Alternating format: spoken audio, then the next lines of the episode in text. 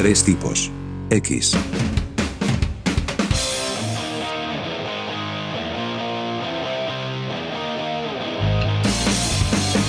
Muy buenos días, tardes, noches, amigos de Tres Tipos X. Los saluda su muy querido amigo Julio Llerena, miembro del trío más popular y más sexy del ciberespacio. Como siempre, me acompaña el reptiliano del grupo, Alfonso Duro. ¿Cómo estás, hermano? ¿Qué tal, amigos? Somos el trío más sexy desde los panchos. Ahí queda eso, ¿eh? Estamos en el World Guinness Book of Records. Que si hablamos del ciberespacio, el trío Los Panchos vino cuatro años antes que nosotros, ¿no? Y seis años después del trío Matamoros. Sí, sí. Y como siempre, también el presidente de la Asociación de Illuminatis de la Argentina, Juan Manuel Rótulo. ¿Cómo estás, Juan? Muy buenas tardes, noches, días. Acabo de revelar la identidad secreta de mis dos compañeros de este podcast, justamente porque este episodio vamos a dedicarlo a algo que está como muy en el candelero en estos días, que son las conspiranoias. el candelero. Se usa mucho en el Perú, por ahí que en Argentina y en España todavía no han llegado al avance idiomático como para usar la palabra candelero. En los años 80 eso estaba muy de moda, utilizar la palabra candelero. Una de las primeras intervenciones que tuve en este podcast, que fue en el episodio de WhatsApp, dije, un tema candente hoy en día, no sé qué, y cada que escucho esa parte, algo en mí muere. O di la verdad, el pequeño veinteañero que sigues teniendo dentro cuando empezabas en la radio, en Radio Buenos Aires, celebra. En efecto, Buenos Aires. en efecto, Buenos Aires. Amigos, traemos un tema muy, muy candente para esta tarde. No se lo pierdan. Ya volvemos. Ya regresa el piolín de Buenos Aires. Cuéntanos, Alfonso, ¿cómo ves todo este asunto de las, de las conspiranoias ahora? A mí me tiene loco, la verdad. Me tiene loco desde el buen sentido de la palabra. Vaya por delante que creo que obviamente hay algunas que son peligrosas. Yo creo que hoy en día se nos está yendo un poco de las manos. La conspiranoia siempre ha sido algo que ha estado muy por los márgenes de la sociedad. Era algo que se han escrito libros de conspiranoia toda la vida. Ha habido programas de radio, de televisión. Yo era y sigo siendo en realidad un gran fanático de la radio, los programas de radio de misterio que salieron en España en los últimos 20, 30 años. Había uno cuando era pequeño que se llamaba Tercer Milenio. Parte de esos programas y de esa programación era la conspiranoia, ¿no? Que había de los grandes movimientos políticos en la Tierra, del asesinato de JFK, de la llegada del hombre a la Luna, todas esas cosas. El presentador de Tercer Milenio, de, de Milenio 3, perdón, se llama Milenio 3. Ahora hace un programa en televisión que se llama Cuarto Milenio. Es un programa que lleva ya creo que 13, 14 años en pantalla y se ha ido metiendo en el prime time. Eh, Y, me parece que eso también es un reflejo de justo lo que decías, Julio, que hoy en día eso está muy en el candelero. Era un programa de culto, hoy en día sale, eh, creo que también los domingos, pero en prime time, 8 y media, 9 de la noche y está medio España viéndolo. Creo que eso nos deja entrever, pues justamente que la conspiranoia se está metiendo más a día a día, o más en nuestra cocina, en nuestro salón, y por eso es algo que merece la pena debatir. A mí me interesa sobre todo la idea de de dónde salen las conspiranoias, por qué, y por qué la gente se decide a creer en una conspiranoia o en una conspiración, como le quieran llamar. Porque la gente hoy en día está tan dispuesta a creer algo que no está científicamente probado, que no está demostrado, pero que simplemente porque un gran grupo empieza a decirlo y empieza a creerlo, se va sumando adeptos hasta que se hace algo muy importante en el día a día. ¿Y te ha tocado tener alguna discusión con algún conspiranoico o con no conspiranoico, llamémoslo algún teorizador de, conspi- creyente, de conspiraciones? creyente. Sí, sí, sí. Vaya por delante que yo hasta cierto punto me considero también un conspiranoico. Hay muchas cosas en el mundo que no me cuadran, obviamente. También quiero dejar claro que simplemente porque algo a mí no me cuadre no quiere decir que haya una conspiranoia detrás, pero me causa esa duda. Pero sí, me ha, me ha tocado debatir con, con amigos que son fieles creyentes de la conspiranoia, de muchos temas, y ahora podemos abordar quizás los más importantes o los más grandes. Siento o me parece que el término o el adjetivo conspiranoico es algo que se gestó en, los últimos años en torno a los seguidores de Trump que creen todas las cuestiones de QAnon y, todo esto, ¿no? Hay teorías conspirativas en torno al asesinato de, JFK, hay teorías conspirativas en torno al alunizaje, hay teorías conspirativas en torno al 11 de septiembre, pero entre el terraplanismo, que no tenía un matiz, entiendo, tan politizado hacia, hacia la derecha extrema de acá, etcétera, entre estos terraplanistas, ¿no? Entre estos chabones terraplanistas que además están por todo el mundo. Y lo que pasa con QAnon, ahí es donde me parece que se termina de formar este perfil de conspiranoico, que a mí, por un lado, me divierte un montón. Es como que vas pasando por todo un ciclo, como por todo, un- como diferentes stages, ¿no? Donde al principio te sacan de quicio, te enojan, después ya te empezás a cagar de la risa. O sea, al principio discutís un montón, ¿viste? You engage, ¿no? Como que te involucras en una conversación y después ya, yo ya me, la verdad que me río. No estoy orgulloso de que me dé risa, me parece triste, pero me pasa pasa lo mismo que me terminó pasando con Chávez y con por ahí George W. Bush en su momento, que son tipos que han hecho un montón de daño, pero me parecieron terminando como caricatura. ¿Viste cuando hay un Muppet de un político y lo ves hablar a este hijo de puta? Decís, es el Muppet en la vida real. Me termina pasando eso. Terminan siendo como una caricatura de sí mismos. Me termino riendo porque sé que no les podés hacer cambiar de opinión a estos tipos porque les digan lo que les digan, les presentes la evidencia que les presentes. Ellos van a tener un giro o una vuelta para acomodar a la verdad que ellos creen, a la historia que ellos creen. Y bueno, viste, de ahí en, más, fuck it. Yo lo, lo miro, me río, los miro en stories. Tengo colegas, amigos que creen que el COVID lo inventaron para voltear a Trump, que creen que, que se metieron en el Capitolio el 6 de enero era antifa para hacer quedar mala a los conspiranoicos. Entonces, bueno, viste, qué sé yo. Está bien, amigos, si, si eso te hace feliz, qué sé yo, créelo, pero, pero bueno, trata de no atentar contra la democracia dentro de lo que puedas. El problema que veo yo es justo eso, es justo lo que dice Juan. Lo que yo hablaba de hace 20, 30 años, que viene pasando toda la historia, obviamente, hay, de nuevo, hay libros de conspiranoia desde hace mil años y gente que no ha creído, digamos, la verdad política o la verdad que nos han vendido los políticos durante muchos años, pero eran gente que estaba en los márgenes de la sociedad, eran cosas que se oían en programas de medianoche, cosas que caían como goteos. El problema es que hoy en día esa gente se ha vuelto del mainstream Tal y esa forma de pensar se ha vuelto su vida. O sea, el terraplanista es terraplanista, no hay otra cosa. O sea, no, no piensa en otra cosa, no te habla de otra cosa, vive por y para convencerte de que la Tierra es plana, de que obviamente su verdad es mejor que la tuya, por mucho que haya fotos, imágenes y pruebas de que la Tierra no es plana. Y encima están dispuestos a publicarlo en sus stories de Instagram, a, a llamarse terraplanista. O sea, es- hay un orgullo detrás del ser conspiranoico, ¿no? Y ya ni hablemos de los seguidores de QAnon, los creyentes del Pixagate, etcétera, etcétera. Ellos han decidido que hoy en día no hay que diferenciar entre, oye, pues puedo llegar a tener una duda de algo, porque no me cuadra la historia completamente, y sigo pensando en la ciencia y en la verdad, ¿no? Y a mí eso es donde me empieza a dar un poco de grima la cosa y me empieza a parecer peligroso, porque estamos entrando ya en un terreno muy importante en el que esta gente puede llegar a designar nuestros futuros a través de la política, a través de diferentes reglas, porque tienen puestos importantes y toman decisiones importantes que nos van a afectar a todos en el futuro. Claro, claro. el- Perdóname, Julio, yo sé que estás queriendo hablar y yo que vine, a- dije que venía acá con sin mucho para aportar, estoy acá, bla, bla, bla, bla, bla.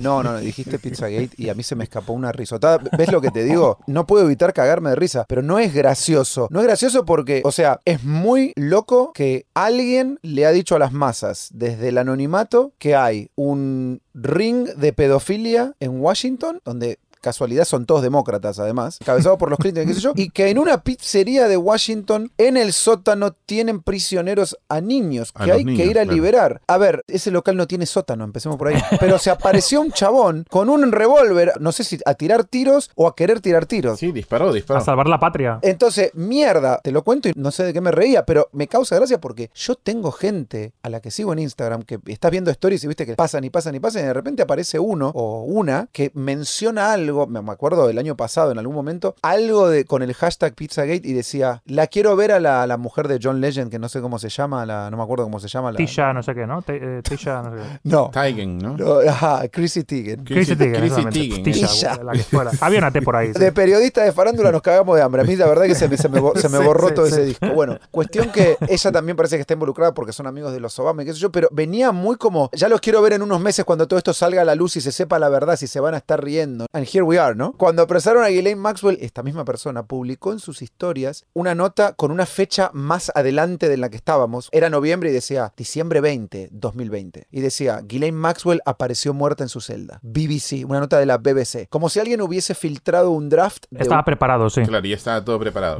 de un artículo online y entonces, ajá, los quiero ver, ¿eh? Los quiero ver. Siempre está por pasar algo, después no pasa, pero nadie viene a, a hacer un mea culpa y decir, Claro. perdón, nos equivocamos, e- este pronóstico fue No, pero es que cuando no pasa, también hay una razón por la que esto no pasa. Claro, claro, claro. Obvio, obvio, obvio. Para el conspiranoico, el gato siempre cae parado, ¿no? No hay forma de que aquello en lo que cree pueda revertirse con algún tipo Boludo, de evidencia en contra. Este show yo pensé que no iba a ser gracioso, pero me estoy cagando de risa. Porque me lo están hablando con una seriedad tan grande, pero dice, están diciendo unas cosas tan ridículas como lo que acaba de salir de tu boca. Pero no me estoy riendo de vos, me estoy riendo de lo que estás diciendo. De tu ocurrencia, de lo listo que eres, inteligente. ¿Esto es la, esto es la realidad? ¿What the fuck? Bueno, yo conocí a, un, a una amigo, un compatriota aquí en Miami, y el pata me parecía muy, muy chévere, músico, tipo muy cool, había trabajado en MTV, no sé cuánto. Y de pronto lo fui a visitar porque quería ofrecerme un trabajo y no sé qué. Entonces nos pusimos a hablar y a tomar unas cervezas. Y cuando ya la conversación llevaba como tal vez una hora, una hora y media, no se pudo resistir más y me dijo, ¿sabes qué? Julio, tal vez te vas a reír o te vas a sorprender, pero yo creo que el mundo lo rige una raza de reptilianos. O sea, él estaba a punto de ofrecerme un trabajo y yo no sabía si cagarme la risa en su cara. O sea, el chabón te lo dijo como muy matter of fact. Sí, sí, sí, sí, sí. Él no dijo, yo creo, después de haber leído o haberme informado, que el mundo y después viene todo lo más. Toda esa parte Tengo ciertas dudas. te lo dijo como un fact, como un hecho. El mundo está dominado por reptilianos, como ve invasión extraterrestre y Donovan. Así es, así es. Como Donovan y la, y, y la otra del, del pelo negro, la sexy. Diana, Diana, ¿no era Diana, Diana? Diana. Tisha, era Bueno. Era la mujer de John Legend. Dale.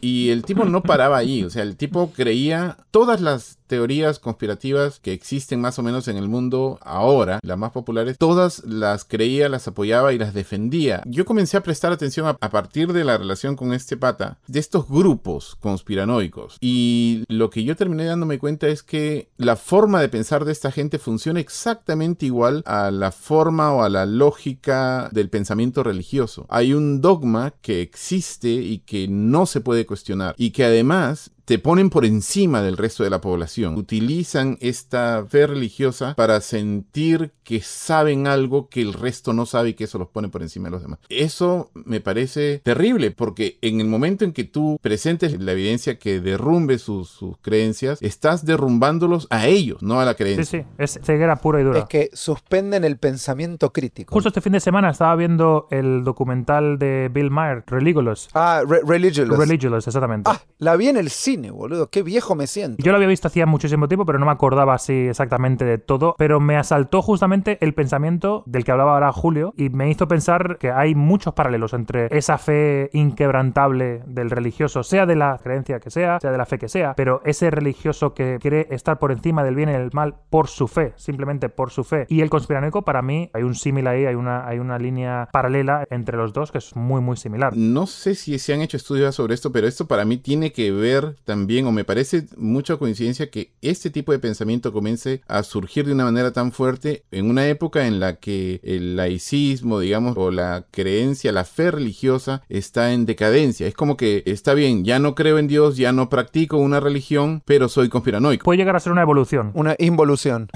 Me parece que se suplanta esa forma religiosa con una nueva forma de, de dogmatismo. Una de las cosas que yo me acuerdo del Religious es que el tipo decía, yo estoy tranquilo con no saber, simplemente no sé y ya, estoy tranquilo. A usted de verdad les importa saber, a mí no. Eso por un lado. Y por otro lado, para mí, uno de los problemas que tienen las personas que creen en conspiranoias, lo he dicho un poco antes, pero esto los pone un poco por encima del resto de la población. Al final, si tú crees en algo y estás absolutamente convencido, tú vas a decir, yo sé, yo conozco la verdad y la verdad siempre es mejor tenerla que no tenerla. Es un rasgo humano eh, que creo que hoy en día quizás está más extendido que nunca. Todos hasta cierto punto queremos tener la verdad. O sea, al que le gusta el fútbol siempre tira una predicción de lo que va a pasar. Al que le gusta eh, la meteorología siempre te tira una predicción de lo que va a pasar. Es como que hay un estatus extra para el que tira una idea y la acierta. El que dice que va a subir un stock y lo acierta. El que dice que va a ganar Tom Brady el Super Bowl y lo acierta, ¿no? El conspiranoico también se nutre de eso. Pero yo creo que hay otro tema que es muy importante sobre el por qué quizá al fanático de la conspiración le gusta tanto esto y quiere creer en la conspiración. Y creo que es porque cosas que tenían que ser conspiraciones acaban siendo verdad. Eso también le nutre, ¿no? O sea, a mí si me cuentan hace 20 años que en Upstate New York había un culto sexual que donde gente famosa de Hollywood iba a estar siguiendo a un tipo, a un chalao, que le iban a llamar Vanguard y que iban a pensar que no sé qué, que no sé cuánto, y que eso se iba a extender a no sé cuántos miembros y que se iban a hacer unas marcas en la piel y todo el rollo, te ríes de ellos. O sea, ¿quién en su seno juicio puede meterse en eso, no? Y 10 años después ocurre con gente muy prevalente, con gente muy mainstream, con, con gente que, que supuestamente debe estar por encima del bien y del mal, ¿no? Entonces, si les pasa a ellos, les puede pasar a cualquiera. Entonces, yo creo que eso nutre un poco el hecho Claro. de que todos los demás luego piensen, bueno, cuando luego me dicen que hay un Pixagate, ¿por qué no va a ser verdad? Si Nexium es verdad, eso también. Claro, claro, justamente.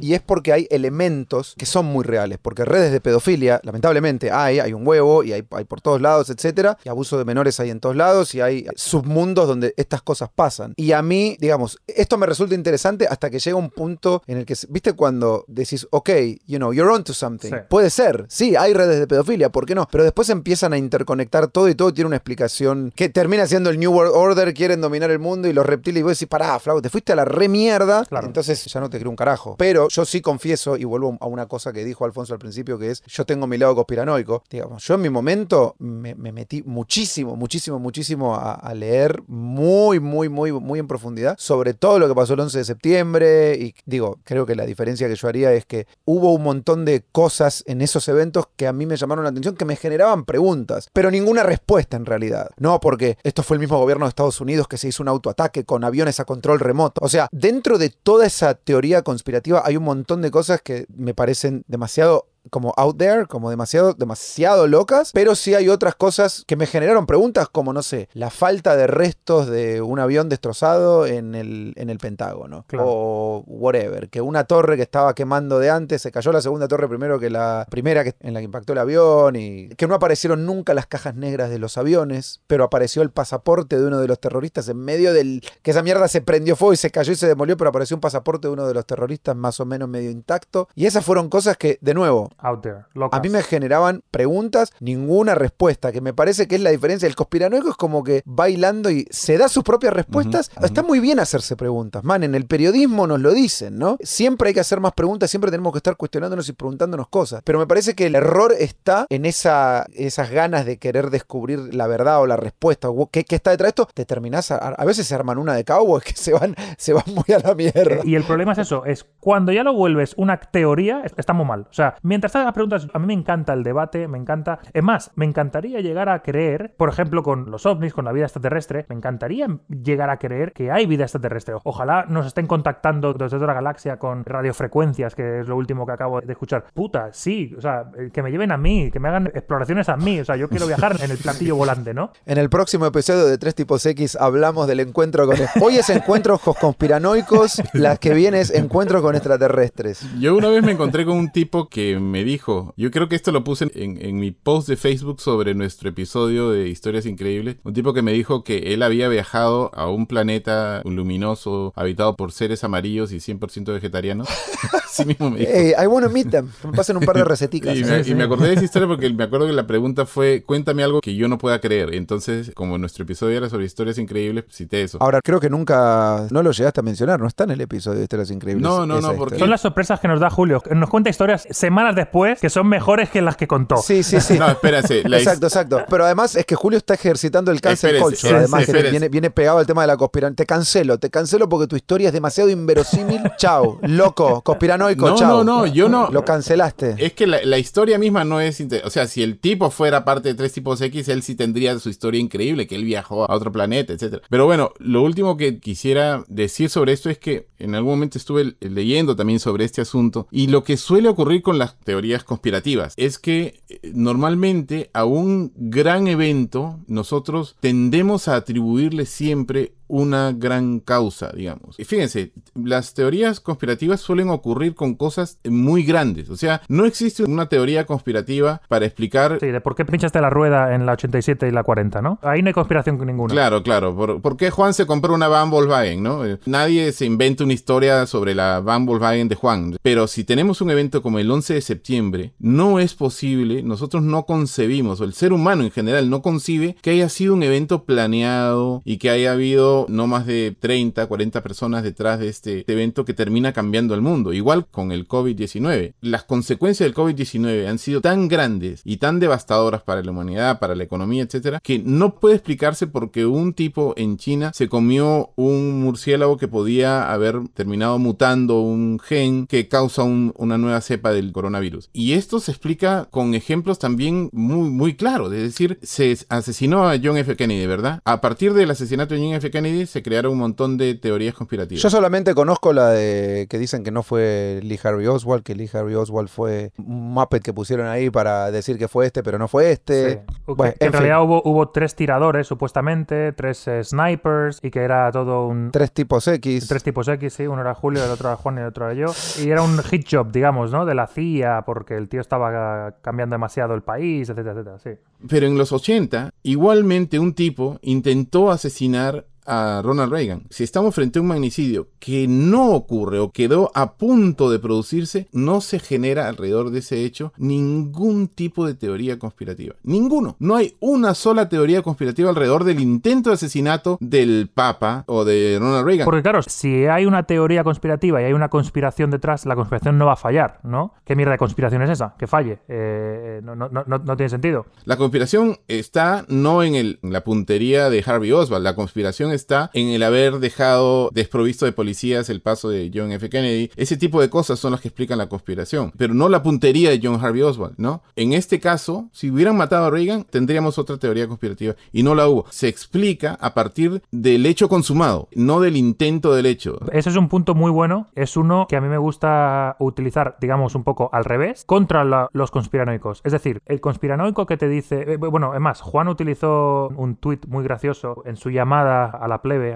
a la plebada, la plebada, como dicen en, en México. Eh, que te lo leo, Raspirito. La conspiranoia que más me flipa es la del nuevo orden mundial, que consiste en que una élite mundial de ricos dominarán el mundo, no como ahora que manda el gremio de zapateros. Eso me parece espectacular porque tiene mucha razón. O sea, hay una teoría de la conspiración que habla de que hay un, una serie de gente poderosa que se quiere apoderar del mundo y yo digo, como si ya no lo fueran. Es decir, o sea, George Soros seguramente nos maneja mucho más de lo que creemos y los Rothschilds también nos manejan mucho más de lo que creemos. Entonces, no tiene sentido la teoría de la conspiración desde el momento en el que ya estamos ahí, ¿no? Muchachos, todas las cosas que dicen me traen un montón de otras cosas a la cabeza que les quiero decir y que después me las olvido. Yo, yo pienso todo esto y digo, seguro que algún conspiranoico va a escuchar esto y se nos va a cagar de risa y se lo va a pasar a sus amigos y decir, mira, estos losers no entienden nada. A mí me han dicho varias veces que estoy manipulado por el mainstream media. Prefiero que me manipule el New York Times a que me manipule el blog de Pepito de los palotes.com con sus teorías que no tienen ningún... En fin. El National Enquirer. Una discusión reciente que tuve con un conspiranoico que me dijo que él cree, hay una tipa que y él manda videos y no sé qué de la tipa que explica todo lo del deep state y, y el robo de las elecciones de Donald Trump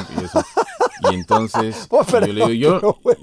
O sea, pero no entiendo, tienen un montón de teorías conspirativas de todo lo que pasó, pero en ninguna de todas sus opciones de hechos, according to them, ¿no? Según ellos, en ninguna cabe una simple posibilidad que es que Trump haya perdido. Que perdió, sí, sí, no, no. Que más gente lo votó al otro que a él. O sea, eso no cabe en ningún lado. En la verdad no hay conspiración, por lo tanto, eso no cabe en ningún lado totalmente. O sea, el momento que algo pueda ser verdad, no entra dentro de la conspiración. Pero eso, eso me mata. Pero más allá de la verdad, podemos hablar de 200.000 teorías, totalmente. Eso me mata, eso me mata. Te juro que eso, sorry que me ría, pero es como flaco, es mucho más simple de lo que te imaginas. Yo le hice la pregunta, ¿por qué le crees? Me manda videos siempre de la misma tipa, de una dominicana que hace unos videos de YouTube de hora y pico.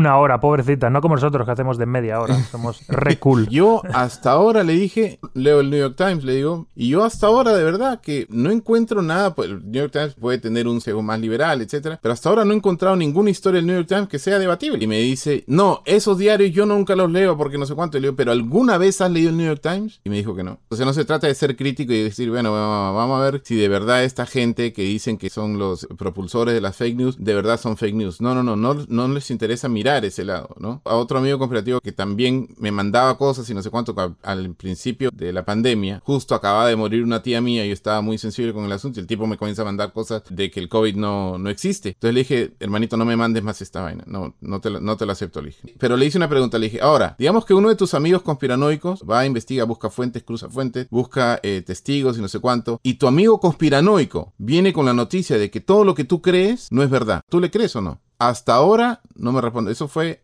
Julio el año pasado. Hasta ahora no me responde. Claro, porque no, no le conviene. Si el, si el amigo conspiranoico regresa y dice, no, eso no existe, hay una explicación también para eso. Yo tengo una teoría sobre dónde acaba el loop de los conspiranoicos y es cuando la conspiranoia, cuando esa teoría, mejor dicho, se convierte en mainstream. El conspiranoico, digamos, de, de cuna es conspiranoico y siempre va a ser conspiranoico. Por lo tanto, siempre quiere ir un poco a la contra, ¿no? Entonces, el conspiranoico que cree que el COVID mm, no es cierto, o no es real, o no existe, o lo que sea, he's not gonna let go. O sea, el tío va a seguir y va a seguir y va a seguir hasta, creo yo, el momento en que alguien diga, ¿sabes qué? Tiene razón, el COVID no es cierto, se lo han inventado todo, no sé qué. Yo tengo la teoría de que en ese momento el conspiranoico gira la, digamos, la esquina y dice, no, no, no, no, no, el COVID sí es cierto. Y, es, y porque Claro, mira porque- esto y esto y esto, ¿sabes? Claro. Es como que... eh, y bueno, Es, co- eh, es co- dio, dio como los 180 nenes. grados. Sí, es, sí, sí, es como los totalmente. nenes. No te pares ahí. Sí, me paro ahí. No Sí. te pares ahí. Sí, me paro ahí. Parate ahí. No me paro ahí. totalmente. Es- esa Claro, es mi teoría. decir, no, no, no, totalmente. claro, ya estábamos de acuerdo en que el idiota eras tú. Ahora Sí, sí. que tú piensas eso, no, no, entonces No, no, no. no, ahí sí no. Bueno, muchachos, de a ratos la charla me entretiene mucho. De a ratos me parece que ya no da para más. Disculpes, eh, Juan Manuel Rótulo.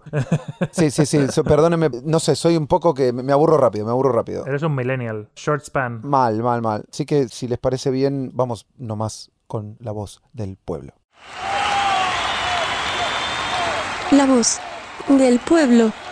Debo decir que, por lo menos en mi mundo, yo obtengo las respuestas para la voz del pueblo preguntándole a mis seguidores en Instagram, como también lo hace Julio en su red favorita Facebook, que utiliza muchísimo. No, Julio manda cartas. Tiene un mailing system y manda cartas por el US Postal Service a un grupo de fans que tiene él. O sea, la recibirá la- dentro de dos semanas la respuesta. Yo uso Telegram, pero no, no el app Telegram, sino telegramas de verdad. Literalmente. Sí, sí, sí.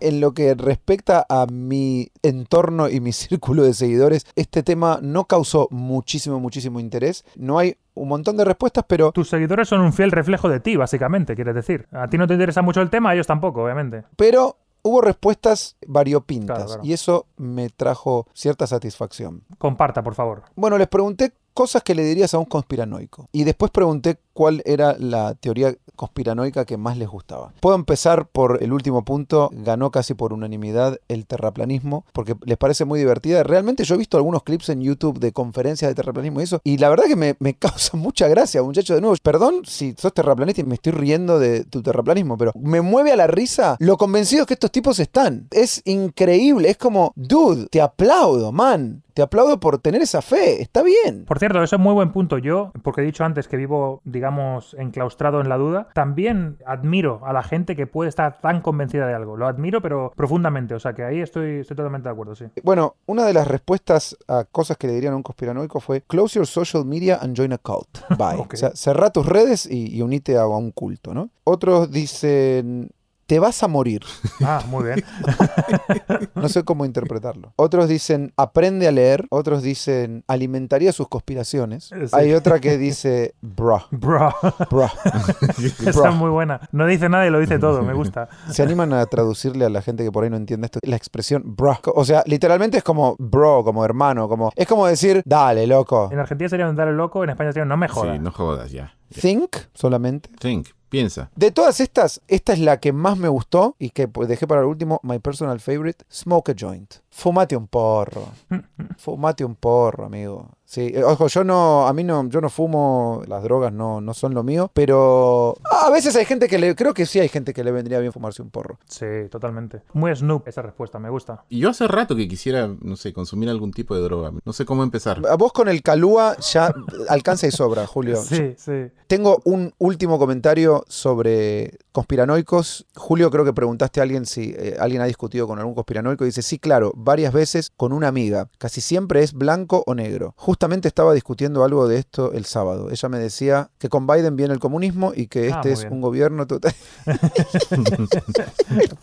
Muy el comunismo. Bueno, ok. Sí. No, no vamos a terminar más y yo te explico de qué me río. Ella me decía que con Biden viene el comunismo y que este es un gobierno totalitario planeado por George Soros, Bill Gates y toda esa gente. Después me dijo que el virus se fabricó expresamente para sacar a Trump y que lo del Capitolio fue planeado por los demócratas. La noche por poquito acaba como la fiesta del Guatao. Eso es una referencia bastante cuban, me parece, ¿no? Sí, es un, es un cubanismo para decir que acaba muy mal, ¿no? Y los cubanos dicen, "Aca- acabó como la fiesta del guatao, ¿no? Acabó a los golpes y a los piñas. No, hay gente que de verdad cree que con Biden se viene el comunismo. A ver, pero todo el mundo sabe que Biden estuvo en la escuela del campo de Delaware cuando era pequeño. O sea, él está adoctrinado completamente por el comunismo de, de Delaware, del northeast americano. o sea, no me jodas. Hasta ahí la voz, la escasa voz del pueblo. Sí, sí, sí, la parca voz del, del pueblo de este. La parca, parca, gracias, gracias. Esta semana fueron los susurros del pueblo, ¿eh? No, no, no llegó a ser voz. Hay una conspiración para sabotear la voz del pueblo de este episodio. Para mí fueron los demócratas. Nos quitaron seguro la distribución en feed de las historias o en los stories para que esta pregunta no llegue a la gente realmente que quería porque los demócratas se benefician con esto, porque, eso- porque viene el comunismo. ¿No habéis visto la película, cómo se llama la película esta de The Great Dilemma, puede ser? Ah, The Great Dilemma, claro, sí. Sobre social media. Bueno, pues ahí, ahí está. Esa, esa es eh, otro conspiracy theory. O sea, Instagram nos está boicoteando mal. Lo tengo que decir así, lo tengo que gritar eh, para que todo el mundo me, me escuche. No me da vergüenza. The Social Dilemma, The Social Ah, The Dilemma. Social Ustedes Dilemma, The ahí hablando. Ah, sí, The Great Dilemma, claro. Por favor. Menos mal que estoy, que estoy yo acá de fact checker. Te boludo. queremos confundir, Juan, te queremos confundir. Tú antes habías dicho, ah, no, no, no tengo ni idea de esto, ahora ya no li- ni lo dijiste. Asumiste que existía The Ey, Great la Dilemma. puta madre, me voy a ir de este episodio sin saber qué es verdad y qué es mentira en el mundo. Mi esposa, ¿es mi esposa? Mi hija, ¿es realmente mi hija? What the fuck? ¿Yo vivo acá? ¿Existo? Estás viviendo un Truman Show completo en el que todo está guionizado en tu vida. Nosotros no somos tus amigos, nos han puesto aquí y nos pagan por venir aquí. Somos actores, sí. Fuck, boludo, eso sí que me redolería, man. You been keeping up this long for money? Te hemos agarrado cariño con este trabajo. Yo soy tan ególatra que si viviera en el Truman Show de verdad estaría feliz. Como, wow, o sea, hicieron todo esto por mí, qué bien. they were watching me. Wow. Qué cool. Sí, sí. Es que me querían chingar. Todos me, que, que me querían chingar. Esto comprueba mi teoría conspiranoica de que Obviamente, todo chingar. el mundo me quería chingar. sí, sí. Bueno, Julito, te entrego este programa para que lo cierres y no le demos tanto trabajo al querido Sebastián. Así es. Bueno, vamos a pasar entonces a nuestra acostumbrada voz de Dios a ver qué tiene para decirnos en este episodio. La verdad les contaré, y que nadie me corrija. Reptiliano es Juan Manuel, por su cara de lagartija. Muy bueno. Está bien, Muy porque el verso por lo menos está como redondo. Es- Está, ¿cómo se dice? No, Tight, rima. ¿no? Está bien, Rima bien. bien apretadito, compacto. Rima, rima bien, aparte eh, un golpe bajo, o sea, en la línea de explotación de Juan Manuel Rótulo. Sí, sí, sí. Ah, perdón, a mí siempre en mi gol me dijeron que tenía cara de caballo, que me parece muchísimo más. Yo tengo la cara como Felipe de Mafalda, ¿no? Así larga, larga, larga. Lagartija, menos mal que dijo lagartija, porque yo pensé que iba a decir otra cosa. y dije, no, no, no, no, no, no, Cara- no. cara de- Cara de lagartija, claro. ¿Con qué rimará lagartija? Sí, sí, ¿no? Ahora, muy bien el cara de lagartija, Dios, ¿eh? Cómo habló ahí como un, como un paisano. Sí, como un paisano. No, claro. no dijo cara de lagartija. Cara lagartija, como costeño colombiano, sí, sí. Sí, para que quepa bien el, el verso. Me gustó la voz de Dios. Seguimos creyendo en Dios. No es una conspiración, ¿eh? Creemos en Dios todavía. En- en- al menos en este Dios poeta que tenemos en tres tipos X. Sí. Lo espero, lo espero, lo espero con ansias. Después de haber dicho todo eso, después de haber rajado de los terraplanistas y, y de todos los conspiranoicos del mundo, tenemos que decir que si hay algún terraplanista por ahí o, al- o algún miembro de QAnon que quiera auspiciar este programa, retiramos todo lo, lo dicho en este episodio y aceptamos cualquier tipo de auspicio a tres tipos X. No andamos muy sobrados de oyentes, o sea que por favor, creas en lo que creas, sigue escuchándonos. ¿eh? Y cuéntaselos a tus amigos terraplanistas y a tus amigos reptilianos Sí, que nos escuchen sí, también, sí, por sí. favor. Estas son nuestras opiniones, pero si no te gustan, tenemos otras. La semana que viene podemos hacer una sobre las verdades del terraplanismo, ¿eh? Lo bien encaminados que van los terraplanistas. Terraplanismo al poder, carajo. Ya tienen su podcast, terraplanistas. Sí. Cuenten con tres tipos X cuando quieran dominar al mundo. claro que sí. Antes de despedirnos, queremos agradecer a Sebastián Olaizola por editar estos episodios de Tres Tipos X. Está haciendo un excelente trabajo. Es el verdadero mago del Es show. el George Martin de estos tres Beatles. Gracias, Sebastián. Mártir, mártir. Nos despedimos los tres tipos X. Ya saben que nos encuentran en Instagram, arroba tres tipos X, la palabra 3 y la letra X. Así que con eso me despido. Julio Llerena por aquí y Juan Manuel Rótulo y Alfonso Duro. Hasta el próximo programa. Nos vemos. Chao, chao. Chao. Tres tipos. X.